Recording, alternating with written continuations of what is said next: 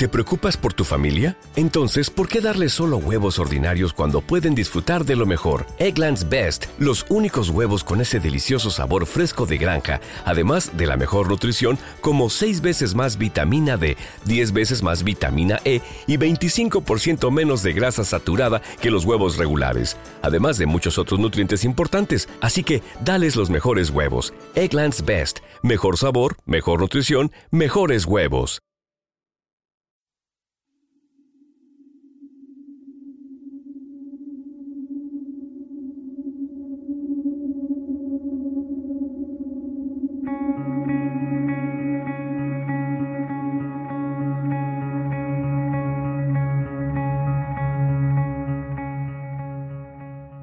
Ocasiones, la ciencia ficción hace que todo lo que conocemos nos lo replanteemos de otro modo, invitándonos a abrir la mente, hacernos preguntas sobre temas que hasta ahora nos habían pasado desapercibidos.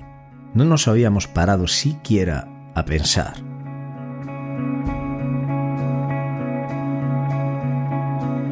Y es que en el instante, tras visualizar alguna película o leer algún libro, es cuando nuestro hemisferio izquierdo del cerebro se activa para dar lógica a toda la cantidad de información con la que estamos siendo bombardeados, para intentar dar sentido a toda la ingente cantidad de datos que se organizan en nuestro cerebro. Cuando, todavía con el impacto de lo que se nos propone en pantalla o en letras del interesante libro, nuestro córtex cerebral se plantea un razonamiento sumamente complejo e inesperado y que es algo innato en el ser humano ante una pregunta existencial. En la actualidad no existe unanimidad frente a la idea de que lo que vivimos sea una realidad o una simulación. No existe una respuesta clara y rotunda sobre el tema. Pero lo más desconcertante es precisamente eso, que actualmente vivimos nuestro día a día presos en una rutina diaria, con acciones prácticamente automáticas que en ocasiones ni siquiera nos paramos a pensar. Actuamos por puro instinto. Mientras científicos en todo el mundo debaten si nuestra vida, nuestro mundo, nuestro universo, no es más que una irrealidad, producto de un programa informático, siendo tratados como simples personajes, juguetes. Y recordemos que todos los que se plantean estas preguntas son gente que dedica su vida a la ciencia. Una sola pregunta entonces viene a nuestra mente, sencilla y directa. ¿Y si todo esto es posible?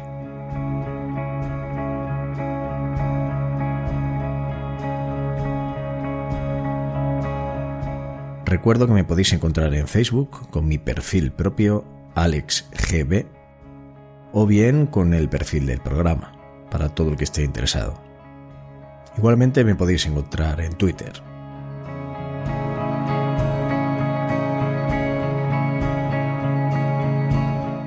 La información que voy a exponer a continuación no tienes por qué creerla. Simplemente escucha, valora y saca tus propias conclusiones.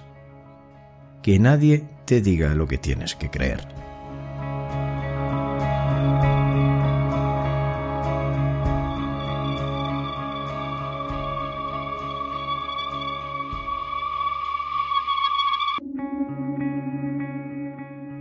Bienvenidos a Luces en la Noche.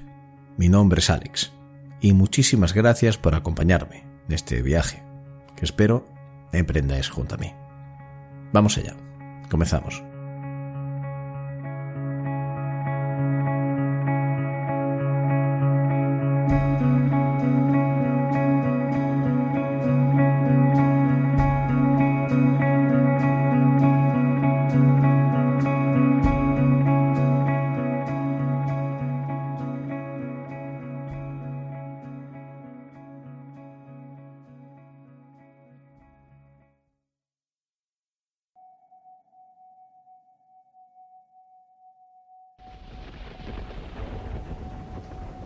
Nos rodea. Está por todas partes, incluso ahora en esta misma habitación. Puedes verla si miras por la ventana o al encender la televisión. Puedes sentirla cuando vas a trabajar, cuando vas a la iglesia, cuando pagas tus impuestos. Es el mundo que ha sido puesto ante tus ojos para ocultarte la verdad. ¿Qué verdad?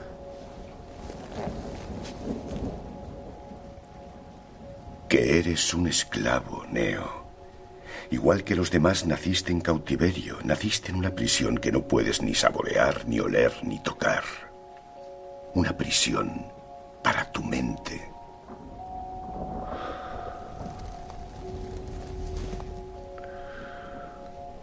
Por desgracia, no se puede explicar lo que es Matrix. Has de verla con tus propios ojos.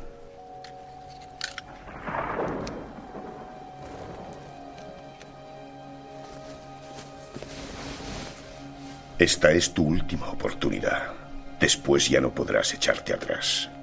Si tomas la pastilla azul, fin de la historia. Despertarás en tu cama y creerás lo que quieras creerte. Si tomas la roja, te quedarás en el país de las maravillas.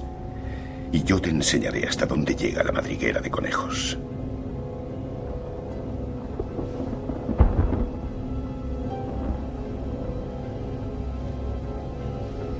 Recuerda, lo único que te ofrezco es la verdad, nada más.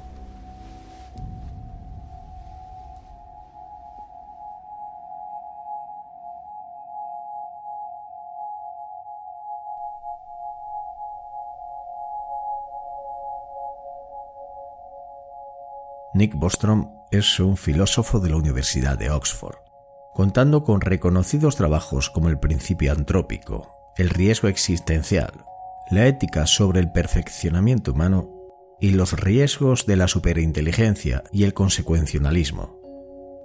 Obtuvo un Bachelor of Arts en filosofía, matemáticas, lógica matemática e inteligencia artificial en la Universidad de Gotemburgo así como un máster en Filosofía y Física y Neurociencia Computacional de la Universidad de Estocolmo y el King's College de Londres. En 1998, Bostrom cofunda junto a David Pearce la Asociación Transhumanista Mundial. En 2004, cofunda junto a James Hageks el Instituto para la Ética y las Tecnologías Emergentes.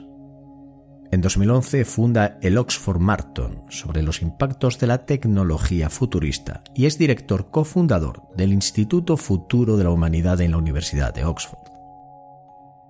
Bostrom es un científico reputado y sus estudios lo avalan, consiguiendo a fervientes defensores, entre los que se encuentran personalidades de la ciencia como Stephen Hawking o verdaderas autoridades de la tecnología como Bill Gates o Elon Musk el mismísimo Stephen Hawking ya explicó la idea de que el universo en que vivimos pueda tratarse en realidad de un vasto y complejo holograma, una representación de un objeto tridimensional en una superficie bidimensional. Una nueva ola de científicos, así como directivos y altos cargos de importantes compañías de tecnología, apoyan la hipótesis de la simulación de Nick Bostrom, en el que la realidad vivida no es más que una ilusión y que de percatarnos de esta evidencia podríamos entonces actuar, modificarla, recrearla o simplemente desconectarla. La idea de Bostrom expone su teoría simplemente como un hecho relativamente probable, cuyo argumento sería que una civilización posthumana, la cual ya no depende de la biología para subsistir, siendo capaces así de servirse de computadoras y sistemas informáticos donde descargar su conciencia en esta, habrían alcanzado unos colosales conocimientos tecnológicos en el campo de la computación. Este elevado nivel de conocimientos nos permitiría crear o simular entornos de realidad simulada, siendo difícil de distinguir lo real de lo simulado. Según Bostrom, si solo un pequeño porcentaje de estas civilizaciones posthumanas pusiera en funcionamiento simulaciones ancestrales, es decir, simulaciones de alta fidelidad de vida ancestral, el ancestro que fuese simulado sería absolutamente imposible para él distinguir la realidad de lo simulado. Puesto que las simulaciones posibles de realizar serían ilimitadas, deberían existir más ancestros simulados que ancestros que estuviesen realizando las simulaciones. Esta posibilidad estaría definida por la fracción de civilizaciones existentes que logran llegar a un estado posthumano, así como de la fracción de civilizaciones posthumanas que pudieran estar interesadas en generar este mundo de simulación ancestral. Por lo que, atendiendo a esta hipótesis, seríamos simples sims, o lo que es lo mismo, seres simulados. El grupo de científicos que se decantan por esta idea creen en la posibilidad de que el universo en el que vivimos es muy probablemente infinito, lo que llevaría a la existencia de tal cantidad y variedad de civilizaciones posthumanas inconcebibles. Bostrom propone tres posibilidades relacionadas con estas hipótesis. La primera sería que las civilizaciones inteligentes nunca llegan a desarrollarse a un nivel tan elevado como para producir estas simulaciones, porque quizás se radican a sí mismas de la faz de la Tierra. La segunda es que una civilización llegó a tener la capacidad para hacer estas simulaciones, pero por alguna razón decidió no realizarlas. Y la tercera y última es la probabilidad abrumadora de que estemos viviendo en una simulación. Sin embargo, al respecto de los posibles fallos ocurridos en la hipotética simulación y sus causas, Bostrom no respalda este hecho, añadiendo lo siguiente. Seamos reales o no, siempre escucharemos tales historias, que probablemente se deban a vericuetos de la mente humana, incluso dentro de una simulación. Los posthumanos tendrían también la capacidad de impedir a estas criaturas simuladas que advirtieran de anomalías en la simulación. Incluso nuestros humildes cerebros, sin ayuda de tecnología, suelen impedir que nos demos cuenta de que estamos soñando por las noches, aunque los sueños estén llenos de anomalías más fantásticas. Por otra parte, Elon Musk, director general de Tesla Motors, expuso una idea controvertida sobre el tema, en la cual argumentaba que lo más probable es que nuestra vida no sea más que el producto de una simulación, siendo lo más parecido a meros personajes en el interior de un videojuego, añadiendo que a él le parece sumamente probable que vivamos en una simulación, alegando la velocidad vertiginosa y exponencial en la que avanza la tecnología. Evidencia que en un futuro próximo el ser humano será capaz de crear simulaciones tan sumamente perfectas que no cabrá la posibilidad de distinguirlas de la realidad. Musk va algo más allá y añade algo más, exponiendo la posibilidad de que en alguna parte de nuestro vasto e ilimitado universo alguien esté ya realizando esa tecnología a partir de la cual pueda haber generado universos simulados, siendo este el primer paso a dar y el más coherente de una civilización tecnológicamente más avanzada. El más fuerte argumento a favor de que nosotros seamos una simulación es el siguiente. Hace 40 años teníamos Pongo, algo así como dos rectángulos y un punto. Eso era lo que los juegos eran. Ahora, 40 años después, tenemos simulaciones fotorrealistas en 3D, y esto está mejorando cada año. Pronto tendremos realidad virtual y realidad aumentada. Si asumes cualquier tipo de proporción de incremento, entonces los juegos se volverán indistinguibles de la realidad, incluso si este ritmo de aumento cae a una proporción de mil veces menos de lo que avanza actualmente. Por ejemplo, imaginemos cómo sería en unos mil años, que no son nada en términos evolutivos.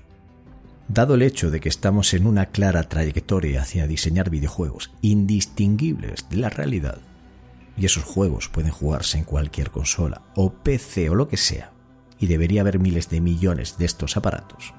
De aquí podemos deducir que las probabilidades de que existamos en una realidad base son uno en miles de millones. Díganme si encuentran algún error en este argumento.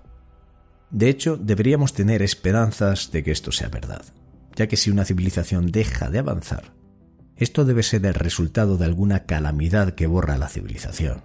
O crearemos simulaciones indistinguibles de la realidad, o las civilizaciones dejarán de existir.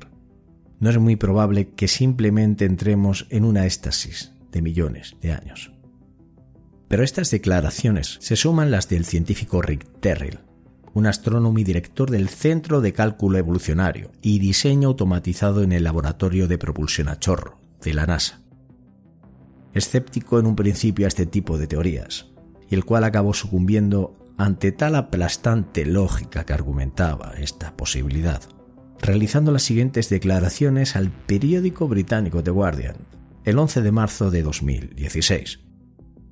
Si uno progresa al ritmo actual de la tecnología, en algunas décadas seremos una sociedad en la que entidades artificiales viviendo en simulaciones serán más abundantes que los seres humanos. Si en el futuro hay personas digitales viviendo en ambientes simulados de los que hay hoy, entonces, ¿cómo podemos decir que no somos ya parte de una simulación? Algunos físicos incluso mantienen que el universo a pequeñísima escala no está compuesto por átomos está compuesto de bits de información y que la realidad puede pixelarse. Seth Lloyd es un profesor de Ingeniería Mecánica y Física en el Instituto de Tecnología de Massachusetts. Obtuvo un doctorado por la Universidad de Rockefeller. Lloyd es el investigador principal en el Laboratorio de Investigación de Electrónica del Instituto Tecnológico de Massachusetts y dirige el Centro de Teoría de Información Cuántica Extrema obtuvo un certificado de estudios avanzados en matemáticas y una maestría en filosofía de la Universidad de Cambridge. Según este físico, si uno mira las entrañas del universo, se da cuenta de que no son más que bits realizando operaciones digitales locales. Terrill considera que la posibilidad de no estar viviendo una simulación es improbable, comparándola con la revolución copernicana, mediante la cual se expuso al mundo el descubrimiento de que era la Tierra la que giraba alrededor del Sol, algo inconcebible hasta ese momento. Terrill afirma con rotundidad que la simulación que muy posiblemente vivimos ha sido creada por nosotros mismos en un futuro.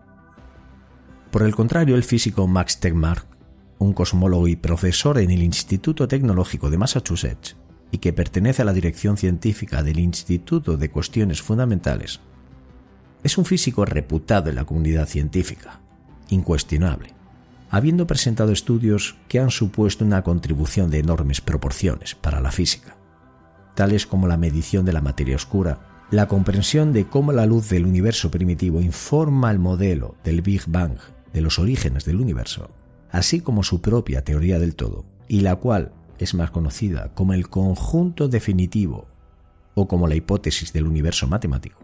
En este caso basa su argumento en que nuestra realidad física externa es una estructura matemática, lo cual significaría que dicha estructura matemática estaría compuesta por un conjunto de entidades abstractas, como los números, y las relaciones matemáticas entre estos.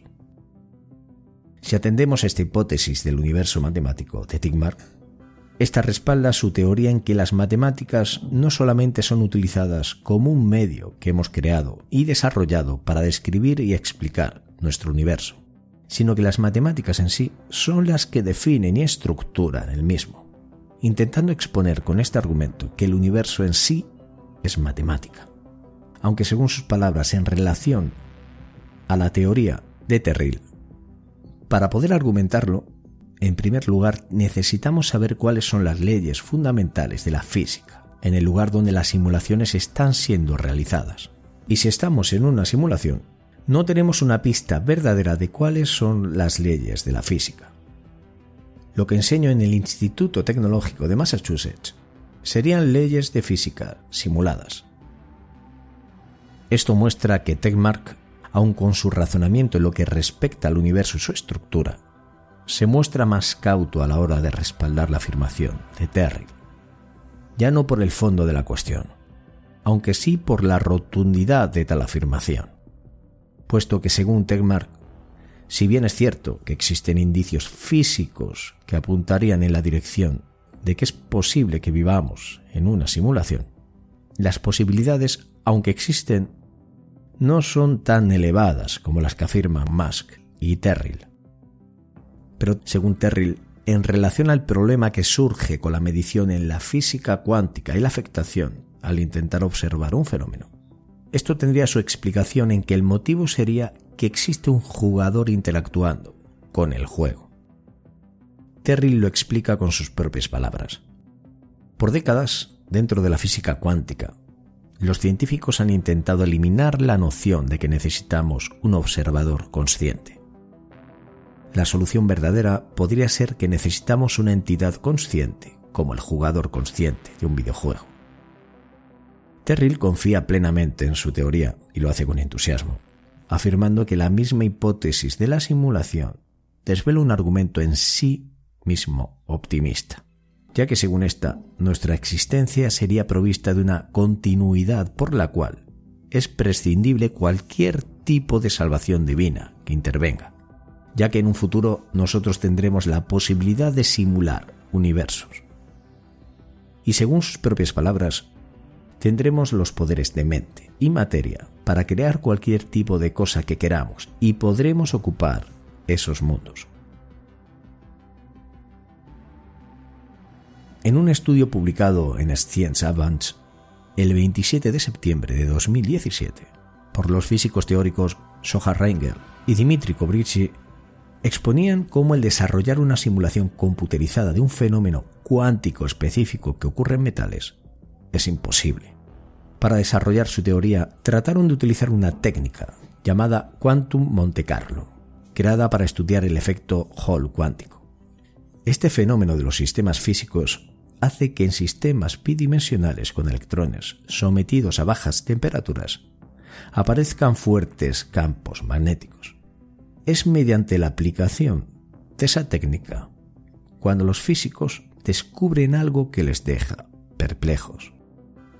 Y es que en esos instantes la complejidad de la simulación se incrementa exponencialmente con el número de partículas que se estaban simulando. Al aumentar la complejidad, al mismo tiempo aumentaba de forma exponencial el proceso de llevarse a cabo, puesto que solamente almacenar 200 electrones, ello suponía el tener que disponer de una memoria de un equipo informático el cual necesitaría físicamente más átomos de los que existen en el universo. Y puesto que dichos estudios arrojaban tales resultados, estos evidenciaban que la complejidad de conseguir realizar una simulación como la que se planteaba requería de tal dificultad tecnológica, actual o futura, que difícilmente sería viable. Pero tengamos presente que la tecnología actual, inviable hace 50 años, en la que entonces hubieran dado por tecnológicamente imposible a todos los niveles todos los avances conseguidos desde entonces, en la actualidad. Y parten todos de una misma base, sencilla, desde unos sistemas informáticos simples y en pañales, donde hace tan solo medio siglo jamás hubiesen podido imaginar a dónde nos llevaría en tan solo unos años la tecnología. Dada la velocidad a la que avanza esta tecnología, nadie podemos ser lo suficientemente visionarios como para concebir en lo que miles de años o millones podremos llegar a conseguir. Según opina Terrill, vivimos en un mundo que de hecho es una simulación de vida, creada por un programador que controla todo lo que hacemos como si fuéramos los personajes del juego Sims el físico afirma que no se puede demostrar el hecho de que no seamos modelos computerizados, ya que la realidad es producto de una arquitectura compleja que apareció fuera de la conciencia humana.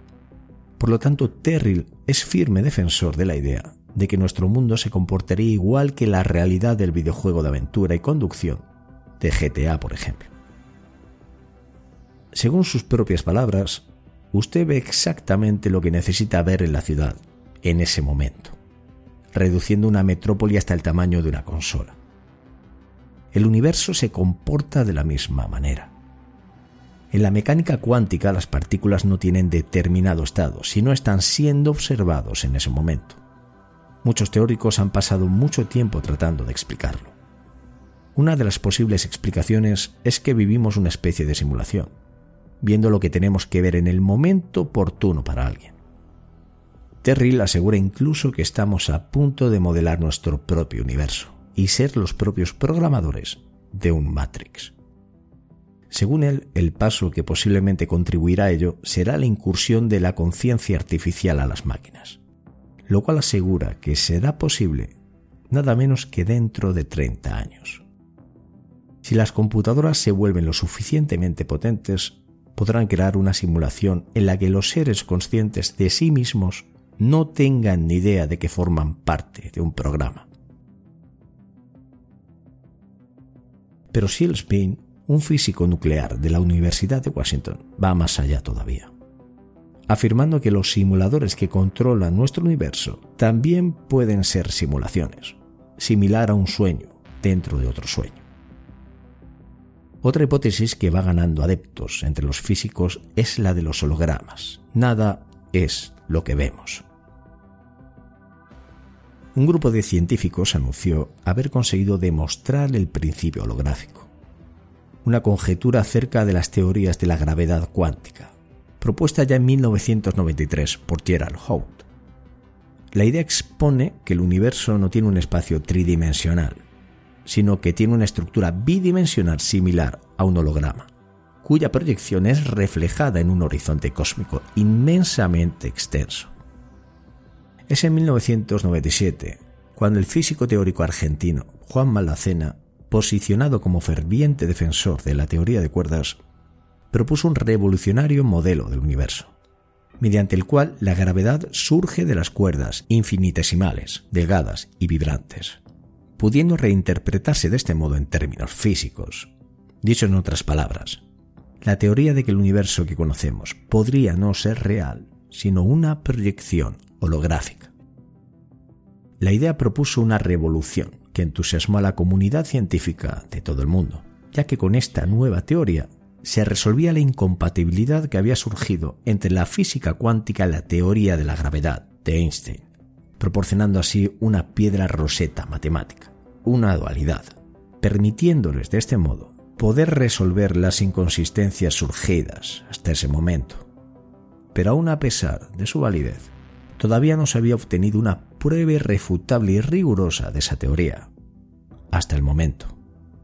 De este modo, este mundo de cuerdas matemáticamente intrincado, que existe en 10 dimensiones espaciales, no sería más que un simple holograma la acción real se desarrollaría en un cosmos plano, más simple y en el que no existe la gravedad. Pero es hasta el año 2013, cuando se publica un artículo en la revista científica Nature, donde Yoshifumi Yakutake y su equipo de la Universidad de Ibaraki creen haber encontrado una evidencia de que Maldacena está en lo cierto. Y estos han proporcionado en dos de sus estudios una prueba real al menos una posibilidad de que al menos esta prueba sea probable, de que la conjetura de Malacena esté en lo cierto. En estos estudios, Yakutake y su equipo realizaron un estudio de la energía interna de un agujero negro, la posición de su horizonte de sucesos, su magnitud termodinámica, entre otras propiedades, en base a las predicciones de la teoría de cuerdas, así como los efectos de las llamadas partículas virtuales que aparecen continuamente dentro y fuera de la existencia. En el otro estudio, Yakutake y su equipo calcularon la energía interna del correspondiente universo de dimensión inferior sin gravedad. Ambos cálculos matemáticos aseguran que coinciden. Y según las palabras de Malacena, parece que el cálculo es correcto y son una forma interesante de demostrar muchas ideas de la gravedad cuántica y la teoría de cuerdas.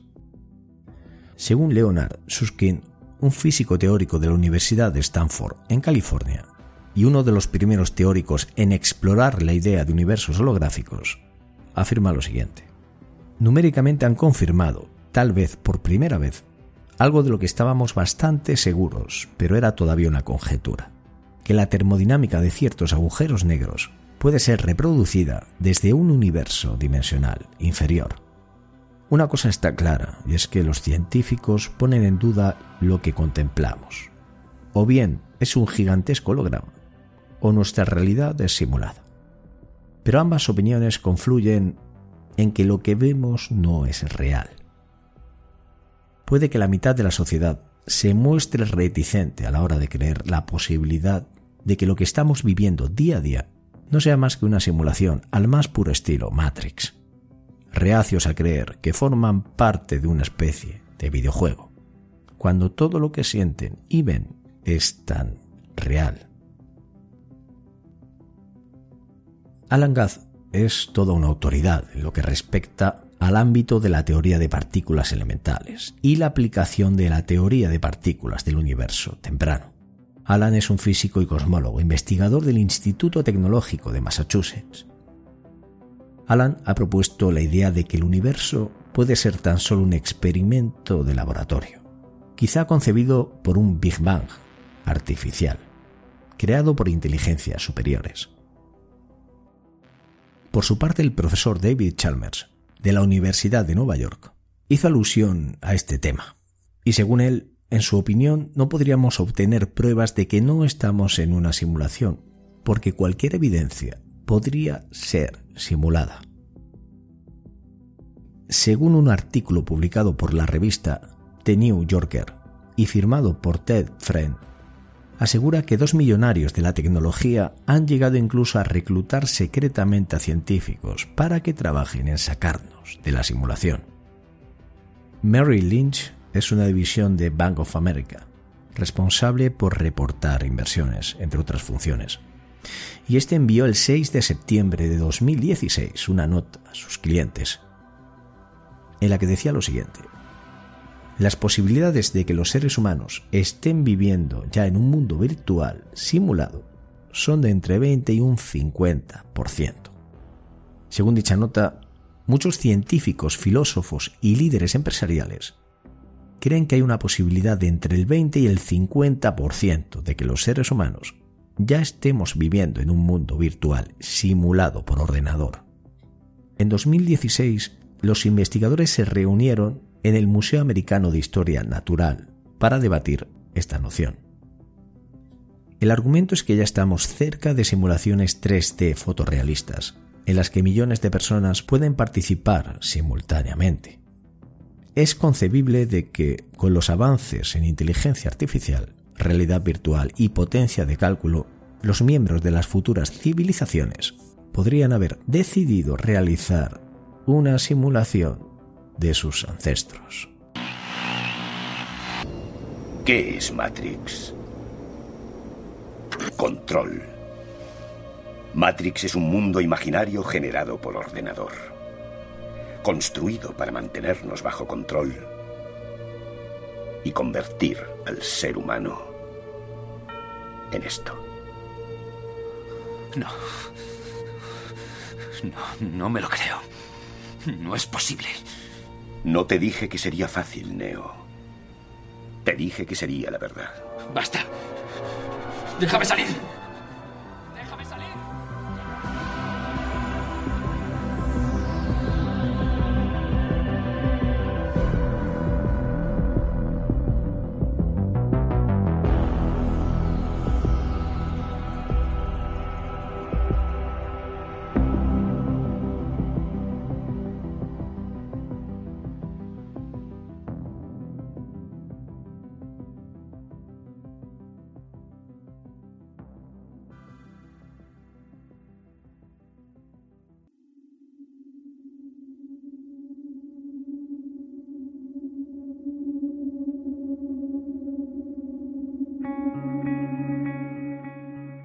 Vivimos en una realidad o en una simulación. Nuestra realidad forma parte de algún experimento de seres con una tecnología a miles de años luz de la nuestra.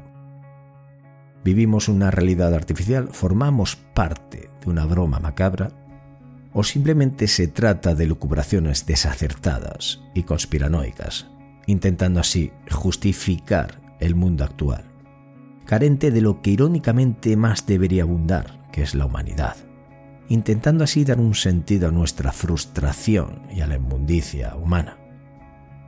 Estamos enclaustrados en una irrealidad calculada. De ser así, puede que esta posibilidad fuera la única explicación a tanta irracionalidad en este mundo. Una vía alternativa que diera sentido a un mundo en plena decadencia, carente de humanidad, la cual ha sido sustituida por el dinero, los estatus, el poder y la codicia. ¿Formamos todos parte de un juego de vida simulada? Cualquiera de nosotros tenemos seguro nuestra propia opinión al respecto, y la cual defenderemos a capa y espada ante cualquier amigo, conocido, familiar, aunque la mayor parte de nosotros carecemos de formación científica para poder dar un argumento que respalde nuestra postura. Por ello, mi opinión sería respaldada únicamente por mi lógica nodina en este aspecto. Hablaríamos de un cambio de impresiones con unos argumentos sin conocimiento en la materia, completamente irrelevantes. Aunque bien pensado, puede que lo que digo sea algo ya programado, artificial, adquiriendo cada uno de nosotros un estatus impuesto, con nuestros hobbies, un trabajo y la familia que nos asignan aleatoria o premeditadamente. Puede que seamos meros personajes creados al igual que hacemos nosotros con programas de realidad virtual de vida simulada. Que seamos un simple divertimento o un experimento de algún estudiante de unos seres extremadamente avanzados tecnológicamente. O simplemente necesitamos pensar en algo. Rebelarnos contra todo, ver conspiración en cualquier esquina, cualquier sitio. ¿Está envuelta nuestra vida en una espiral de conspiración? La única pregunta que creo que realmente es relevante y de la que jamás tendremos respuesta es quiénes somos y qué o quiénes nos crearon.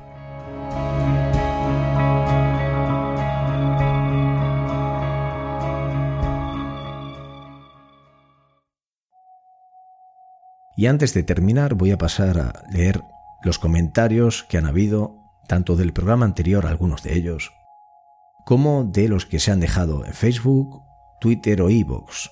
Voy a comenzar por los comentarios de Evox. La gran mayoría han sido agradecimientos y, y yo pues igualmente lo agradezco muchísimo a todos.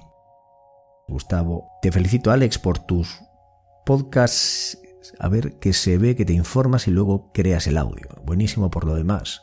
Y lo que me parece un gesto de humildad respeto a tus fieles oyentes ya que un comentario sea el que sea, lo respondes y agradeces. Creo que es el camino que te llevará al éxito, no cambies, Gustavo, La Serena, Chile. Un abrazo, Gustavo. Ah, bueno, Gustavo por otro lado me da un palo, me da un palito que me dice, parece que solo respondes a tus amigos. En fin, Alex, déjate querer, adiós. Eh, bueno, creo que contesto en la medida de lo posible a todo el mundo, siempre que puedo. No quiero que tenga privilegios nadie, porque yo estoy aquí por todos y cada uno de vosotros. Pero bueno, muchísimas gracias igualmente Gustavo, espero que te vea aquí a menudo. Anónimo me dice, desde el principio te escucho y siempre te digo lo mismo, eres un crack, María Rosa. Muchísimas gracias por estar también ahí. Spaceman Spiff también está desde el principio prácticamente, muchísimas gracias. José Luis Martínez Cerezo. Una vez más, inmenso el programa, inmenso tú. Muchas gracias por brindarnos estos programas, los apasionados por la ufología, y deleitarnos con tus narraciones. Un abrazo y grande amigo. Siga así, sobresaliente. Muchas gracias, José Luis Martínez. Muchísimas gracias, amigo. Eh, Flore, muy buenos programas, los que hace de la temática UNI. Muchísimas gracias. Eh, no siempre puedo hacer de temas ovni, me gustaría hacerlo siempre, pero, pero también introduzco algunos otros temas importantes que creo que tienen cabida y que deben tener cabida, aunque no sean a lo mejor tan escuchados, pero es lo que quiero que tenga el canal, quiero que el contenido tiene que ser variado, porque el misterio está en todos los sitios, no solo en los ovnis. Sol, magnífico programa Alex, como siempre mil gracias a ti por estar ahí. Sol Bayo, a ti. Pedro Cero, no encuentro en Facebook el programa. ¿Podríais poner un enlace por aquí? Gracias. Cuando pulséis eh, para escuchar el podcast, veis encima, arriba del todo, encima donde está la foto del programa, veis luces en la noche. Y a la izquierda veis por Alex. Si pulsas ahí, os aparecen ambos enlaces, el de Twitter y el de Facebook. Ese os redirige automáticamente al perfil del programa en Facebook o Twitter. Anónimo me dice un programa excelente, como siempre, a ver si puedes hacer un programa sobre la base de Dulce en Estados Unidos. Gracias por los momentos que nos haces pasar. A ti, amigo, gracias a ti. Tomo nota de ello y lo tengo pendiente. Es muy interesante la base de Dulce en Estados Unidos y lo tengo muy pendiente. Ahí lo dejamos. Mario BM me dice, recuerdo hace ya bastante tiempo escuchar un podcast sobre las luces de Fénix, un caso clave en el mundo del misterio en Estados Unidos y prácticamente desconocido a este lado del Atlántico. Hecho que me llamó poderosamente la atención. ¿Quién mejor que tú para dar a conocer este fenómeno por nuestras tierras? Aquí dejo mi humilde propuesta, pero vamos, en cualquier caso, y hagas lo que hagas, será soberbio. Muchísimas gracias, eh, Mario BM. También lo tengo en cuenta, las luces de Fénix un suceso que ocurrió sobre los años 90. Le dedicaré un programa. Y ahora pasamos a los comentarios de Twitter y Facebook. En referencia a la a la pregunta que hice, que fue la siguiente. ¿Vivimos en una realidad o en una simulación? ¿Y tú qué opinas? Rupert contestó, creo que en una realidad muy manipulada. No hace falta una simulación para que haya un patrón y lo sigamos, como especie. Muchas gracias, Rupert. Ahí queda tu comentario, amigo. Tenemos otro, vamos a ver. Feliz Navidad, Carlos. He visto por aquí un mensaje. Madrid Blaugrana. No creo que vivamos en un Matrix, pero que vivimos en una sociedad paralela en la que nos ocultan muchísimas cosas y manipulan otras tantas. De eso estoy segurísimo y de entre esas cosas estarían contactos o información extraterrestre, seguro. Madrid Blaugrana, un abrazo amigo. Ahí queda también tu comentario. Carlos dice, la verdad no lo sé, pero si se demuestran universos paralelos, ¿por qué no? Podría ser. Un abrazo, capitán. Un abrazo a ti, Carlos, amigo. Paquito nos dice, no sé si será una Matrix, pero vivimos así y deja un enlace a un vídeo, donde, bueno, podéis verlo. Pasamos a Facebook. Aquí nos dice Nick Jarvis, tal parece que vivimos en una realidad diseñada, aunque no sabemos por quién ni por cuál propósito. Si oís mucho ruido son los vecinos, que hoy tienen jarana. Ahí deja su comentario Nick Jarvis. Muchas gracias, amigo.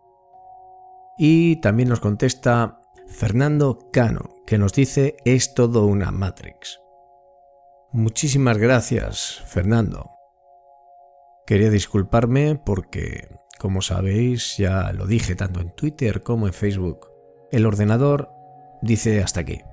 Y bueno, me ha dejado completamente tirado. Así que pues esta misma tarde he podido comprar otro ordenador y tirar para adelante por lo que pude recuperar parte del programa que ya había grabado. Eh, fui previsor, lo pasé al móvil para revisarlo. Espero que no encontréis muchos errores porque he hecho realmente lo que he podido y he podido hacer un buen apaño. Así que pues... Pues amigos, muchas gracias por la paciencia. Y voy a dar rápidamente las gracias un poco a todos los que estáis aquí, eh, a todos los que habéis estado.